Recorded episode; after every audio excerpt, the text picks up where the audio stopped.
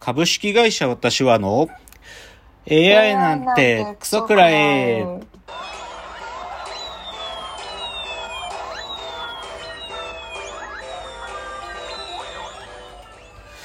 群馬が生んだ怪談時、株式会社私は社長の竹之内です。サブカル研修生4代目アシスタントの深谷です。この番組は大喜利 AI を開発する株式会社私は社長の竹之内が AI のことなんかお構いなしに大好きなサブカルチャーについてサブカルリテラシーの低い社員に丁寧にレクチャー。言い換えれば無理やり話し相手になってもらう番組です。ということで今日は134回の放送ですけれども、いや今日ちょっといろいろ特別企画もあるので、えー冒頭、駆け足でちょっと今週のラジオエンタメライフ行きたいなと思うんですけど、ちょっと最初冒頭漫画の話したいっすね。はい。あのね、まあ漫画まあ最近まあちょくちょくまだ読んでるんですけど、ちょっとこれ面白いなっていう漫画2つ紹介しますねう。ん。ジャンボマックスっていう漫画があるんですよ。は高橋勉先生が書いてらっしゃる今漫画で、ジャンボマックスっつってね、すまあこれね、設定だけでも結構ネタバレしちゃうんだけど、あの、ずーっと生まれてから ED、もうそういう男性機能がまともに働いたことない男がいるんだけど、はいはい。その男が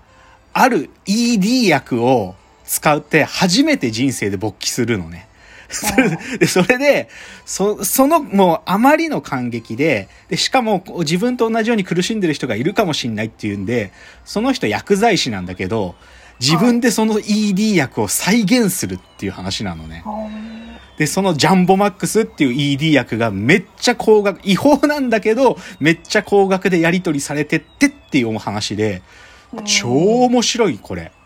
で、たまたま僕もね、先週なんかリコメンドで出てきて面白そうと思って読み始めたら、なんかその週のアメトークでね、漫画大好き芸人で紹介されてた、ジャンボマックス。今芸人界一番注目してるらしいよ、ジャンボマックス。むちゃくちゃ面白い。もう、要はチンコが立つ立たないの話なんだけど、めちゃくちゃ面白いんで、それ一つでしょ？あとね、はいもう一つ注目なのがね、これね、ウオトって先生が書いてらっしゃる、えっ、と、ち、ち、カタカナのちって書いて、ちで、あの、丸、ちっていうね、まあ、副題が地球の運動についてっていうね、これ面白いんですよ。地動説について、その、ね、なんか歴史的経緯で地動説が唱えられたってことを触ってるというよりか、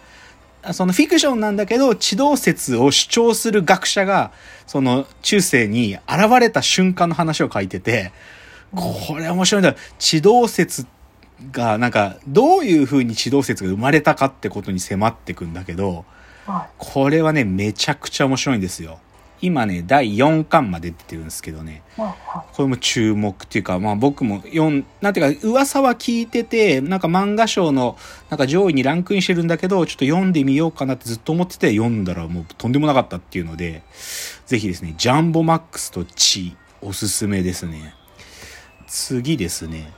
えっと、あちこちオードリーが先週第100回の放送の記念で、ナインティナインの矢部さんが来てらっしゃったんですよ。い。はで、まあ、矢部さんがまあ、1時間トークでお話してくださるんですけど、ぶっちゃけ僕もうずっとナインティナインのラジオールナイトニッポンのリスナーだから、あちこちオードリーで矢部さんがお話しされた話、ほとんど知ってましたね。なんかもう、なんかもう、もうなんか、そう、なんかリスナーからしたらその話もど、もう何回も聞いて知ってるなって話ばっかりやったんだけど、でも改めてなんかその、ナインティナインがどうやって売れ、売れるまでどういう苦労があって、で、ダウンタウンとの関係がどう変わってきてとか、なん、か岡村さんが具合悪くなったりとか、去年の問題発言があってとかいうのを矢部さんが丁寧に喋って、やっぱね、矢部さんね、めちゃくちゃ優しいよ。もう超優しい人なんだなって、いすげえわかる。だからなんか全部の話ほとんど知ってたけど、なんかもう矢部さんが優しいなと思うだけで泣いたよ、僕は。っていうのが、先週のあちこち踊りの話。でね、ちょっとこっから2つは、あの、映画館じゃなくて、あのレンタルでちょっと見れる、見た映画っていうやつ2つ言うとね、1つはこれ昔の映画なんだけど、祭りの準備っていう映画があるんですよ。うんで、僕これ前から、まあ、1970年代の映画で、すげえって聞いてたんだけど、いつか見なきゃなと思ってたんだけど、ちょっと時間があったから、祭りの準備見てみるかと思って見たけどね、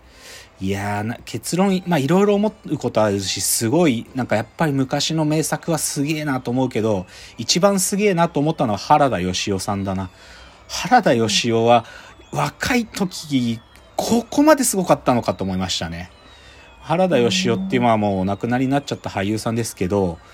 若い時ここまで迫力あったんかっていうのにビビったし、あとこの映画はね、竹下恵子がね、脱いでるっていうのが有名だ映画なんだけど、竹下恵子の若いがめちゃくちゃ綺麗なのね。別に脱いでるのはね、ほんのに、ほんと一瞬だけど、でも竹下恵子綺麗だなと思いましたね。っていうのが祭りの準備。で、もう一つこれ超おすすめ。これ絶対なんか見た方がいいですよって話で、あの、これね、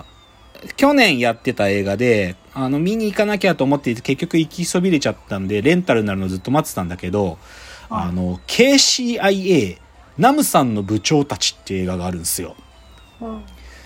で、まあ、KCIA っていうのは、韓国の中央情報局っていう、まあ言っちゃうと、韓国がまだ民主化される前、軍事独裁政権の時の、まあ、CIA に手つけただけなんで、本当に諜報機関、まあ、秘密警察みたいなやばいとこなんだけど、で、ナムさんっていうのはその KCIA の本部があったとこで、で、ナムさんの部長っていう人たちは、要は、韓国の当時の大統領の次に権力を持ってた人たちのことなの。ナムさんの部長たち。で、これ実際にあった実話なん、実話というか、本当に韓国の歴史の話なんだけど、いや、韓国の政治ものその、民主化する前ね、民主化する前、だから80年、80年代前の韓国の政治ものはやばいわ、やっぱり。こうもう、はっきり言って北朝鮮と大差ないよ。その政治体制っていう意味で。で、ちょっとね、詳しく言えないけど、まあ、でも、あの、要は、パク、パクヒョンヒ。要は、パククネ大統領のお父さんの話なんだよ。まあでも、極悪パク大統領。もう、革命自分でやった後、独裁政権十何年やったけど、でも、その人が結局ね、ナンバー2のナムさんの部長に、